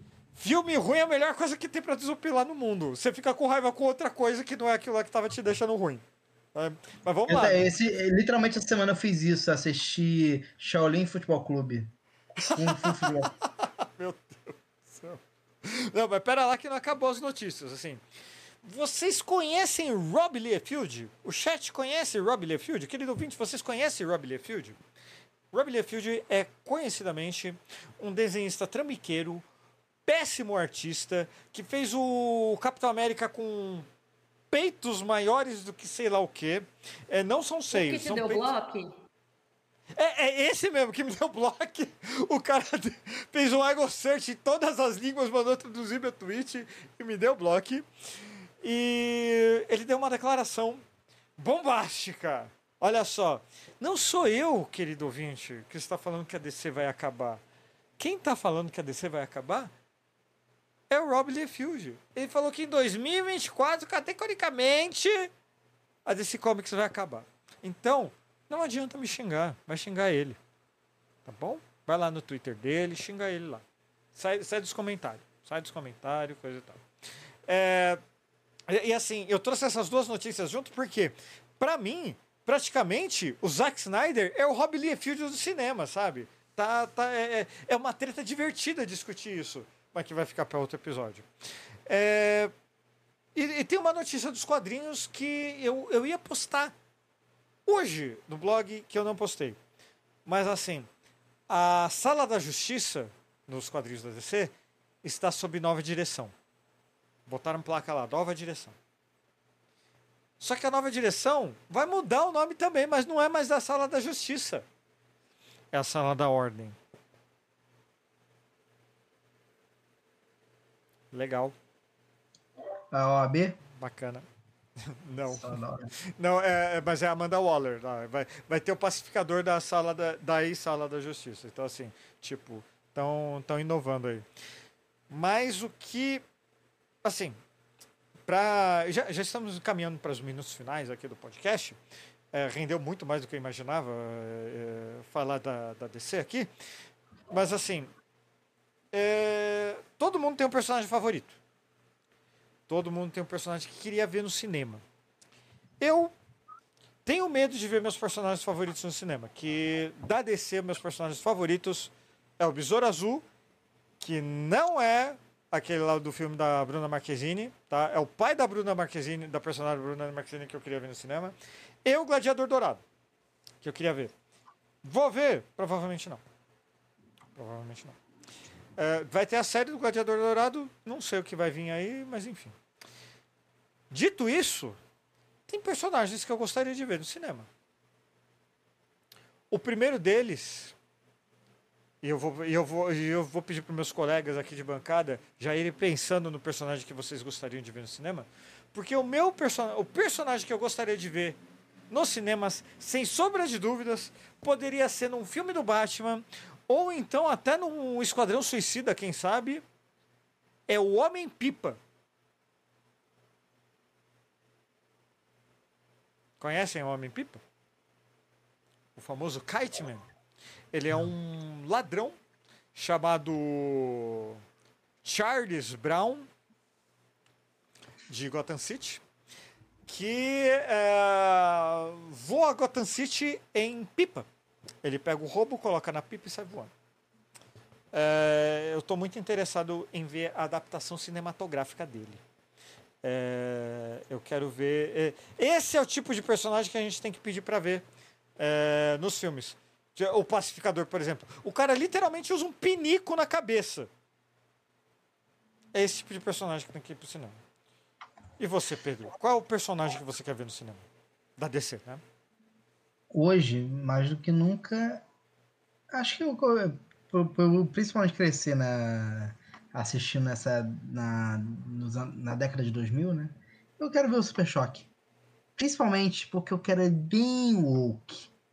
Eu quero bem assim, ah, eu cara, eu quero que ele participe um BLM. Eu quero que ele participe, tem um BLM, um- só uma referência, pode ter um BLM tipo no- no- na mochila dele. Só pra ver é, o cara se rasgando com calúnia. É, tornaram ele woke. Ah, o personagem negro que fala sobre pautas negras na, no, no período de guerra de gangue. Ah, ele é woke. É, você vai descobrir, meu filho, que você só era burro. Então eu quero o, o Super Choque adaptado. Mas assim, o Super Choque parece que é mais um surto coletivo aqui do que lá fora, né? Assim, aqui a galera Não. gosta, mas parece que lá fora não, não sei, nunca fizeram mais nada. Não, cara, é aquele negócio que pega muito do Miles, do Miles Morales, sabe? De ser um, um personagem super-herói negro, assim. É, é, muitos anos atrás, quando eu tinha uma pessoa que trabalhava fazendo a limpeza aqui em casa, é, foi aniversário dos filhos dela, eu falei assim, pô, cara, é, vou dar um presente pra e- pra eles. É, renda muito baixa, é, pobre, óbvio que não tem acesso à cultura. É, eles são negros. Eu comprei gibis do Miles Morales para antes de ter jogo, antes de ter Aranha Verso, coisa e tal. Eu comprei o Homem-Aranha para eles. Eles adoraram. Falou com eles. Por quê? Porque eles se identificaram. É aquele negócio importante pra caramba. A, a Melina falou aqui no chat: o Load vai fazer campanha para que ele duble o Super Shock. Porra, aceito, aceito. Aceito. O Load, o load merece. O Load merece, Melina. É, e você, Paula? Quem da DC que você tem curiosidade de ver assim em carne e osso? Eu tenho curiosidade, mas eu tenho um pouco de medo, que é a Ravena. Mas tem um potencial bom, hein? Posso tem falar uma puta coisa? potencial, só que qual é o meu medo? A escolha de atriz que eles vão fazer. Porque Cê- o meu maior receio, Hum. botando ela pro cinema, Hum. é eles tentarem transformar é, em algo, ou em algo muito fantasioso, muito filme de fantasia, porque tem toda aquela história dela ser filha de um demônio, etc, etc. Então, assim, eu tenho muito receio de ou tentarem transformar em algo muito fantasia, e aí ficar uma coisa meio Harry Potter, sem Harry Potter. É, e ainda tenho receio da escolha da atriz, porque a tendência é eles escolherem uma atriz muito jovem e que, obviamente, não teve contato com os quadrinhos e talvez não tenha nem tido contato com, enfim, né, com, com, com o mundo de heróis, etc. E acabar ficando um pouco piegas, suando um pouco, sabe, meio sem, sem, sem Então, sem a Ravena. A Ravena é uma personagem complicada, né? Porque assim, é, eu tô acompanhando um gibi atual do, dos Titãs. E tá muito ruim, bicho. Eu odeio a Ravena. Eu odeio a Ravena do, do, do gibi. Eu odeio o Mutano dos gibis. Sabe o- os Titãs que eu gosto? O Teen Titans Go lá, os Jovens Titãs em Ação do Cartoon Network. Aqueles Titãs são foda pra caralho. Sabe? Agora, o gibi, bicho, puta. Pior que é um escritor que eu gosto, mas tá ruim. Tá ruim. Tá ruim. Tá ruim. É, eu ia perguntar, a, a menina falou aqui, não é no Netflix. É, é, quer dizer, tem no Netflix, mas tem no HBO Max também. Tem a série do Titãs. Você chegou a ver, Paula? Não inteira. Faltam. Falta Cê- alguma. Acho que dois. Você gostou da Ravena lá? Não. Não. É. É, então. Não vamos acho- falar de nenhuma série da DC. Finge que não existe. Pô, a série do Flash lá, a primeira temporada, eu adorei. Eu adorei a primeira temporada. É, o problema é a 15. Né? Né? O problema é que não solta. É que nem o Arqueiro Verde. Também É, gostei da o, primeira a- temporada. Arqueiro Verde eu não gostei, assim. E eu fiquei chocado quando descobri que ele virou um ser cósmico, o espectro. Meu Deus do céu. Mas, ó, ó Firak, a Firak, atenção. Dito isso, amiguinhos, Caminhamos para o final de mais um podcast. Vamos para as considerações finais dos meus amigos aqui de bancada. Pedro Otávio, suas considerações finais. Minhas considerações finais é que, fora da época do Nolan, mas o, a, a, os filmes recentes da DC, o melhor filme que ele produziu foi Lego Batman. Lego Batman é sensacional, é 10 barra 10, é, é bom demais. Assistam Lego Batman, caso vocês não tenham assistido. É, é, dá pra esquecer é- todo o resto da DC só ficar com o Lego, cara. Dá. Só ficar com o Lego Batman. É o melhor Batman, assim, porra de todos. Eu, eu, eu vejo com o meu irmão, eu- que às vezes eu dou play, estou na casa do meu irmão, ele só dá play, só do começo do filme. É muito bom. Então tá certo. Paula Costa, suas considerações finais. Queria lembrar só a todos os nossos ouvintes que os filmes e as séries elas são feitas para uma determinada geração. Então, existem filmes que eles vão ser criados para millennials. Existem filmes que vão ser criados para boomers. Existem filmes que vão ser criados para a geração Z. E existem filmes que talvez abranjam todas as gerações, por, enfim, mexer com questões afetivas, etc. Então, assim, se você assistiu o trailer do filme, você leu a sinopse e você entendeu que você não vai gostar, você não precisa ir para a internet xingar as pessoas. Você não precisa ficar inventando justificativas para dizer que aquele filme é ruim, que esse filme não é para você. É só isso. Ele não foi feito para você. Ele foi feito para uma outra galera. É bem simples. É só pensar o seguinte: Farofeiros Cast não é feito para menor de 18 anos.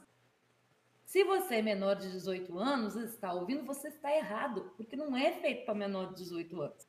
Entendeu? Esse, esse podcast não é feito para essa geração, ela é feito para a geração acima dos 20. Né? Diria, inclusive, que é acima dos, dos, dos 23, 24 para cima. Então, assim, Vamos É fechar em mesma 25 coisa. acompanhado dos pais. Mas assim, é nisso, entendeu? Tudo é feito para uma geração. Toda a produção de conteúdo ela é feita para uma determinada determinado grupo. É só isso. Lembre disso. Então, antes de você sair xingando, dizendo que um filme é ruim, que não sei o quê, pensa assim, ele é ruim porque você não gostou da direção, que nem o caso do que a gente falou aqui, filmes que a gente não gostou da forma como foi dirigido, dos atores que foram escolhidos, da forma com que eles fizeram o roteiro, a, a forma com que o, o, o filme foi conduzido. É diferente de você sair na internet dizendo, ah, é porque esse filme é uma porcaria porque tem um personagem preto e esse personagem é branco. Então, ele é personagem. Olha, que... Né? se quiser fazer um Batman roxo, a pessoa faz o Batman roxo. Não tem problema. Tá vestido de roxo. Pode fazer, não tem problema. Não vai ser para você, querido, que não quer o Batman vestido de roxo, quer o Batman vestido de preto. É isso. Só lembra disso antes de sair xingando as pessoas na internet. É, o... Você pode conter, é, consumir todo tipo de conteúdo. Você pode consumir um filme que não é para sua. pra- pra- que você não é o público-alvo exatamente. O negócio é que a crítica tem que ter um embasamento.